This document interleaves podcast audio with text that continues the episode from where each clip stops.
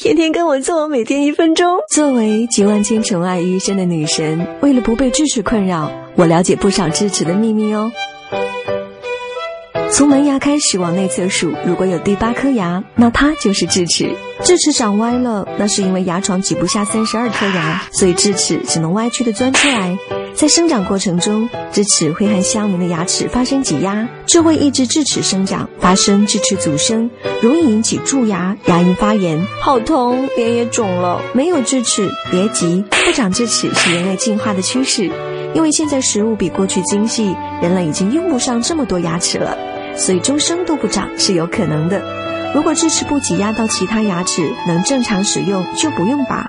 但如果智齿位置不对，影响使用或者引起口腔疾病，不管疼不疼都要拔掉。拔智齿瘦脸的说法，那都是明星掩饰削骨整容的借口。颌骨的下颌角突出才是脸型宽的原因。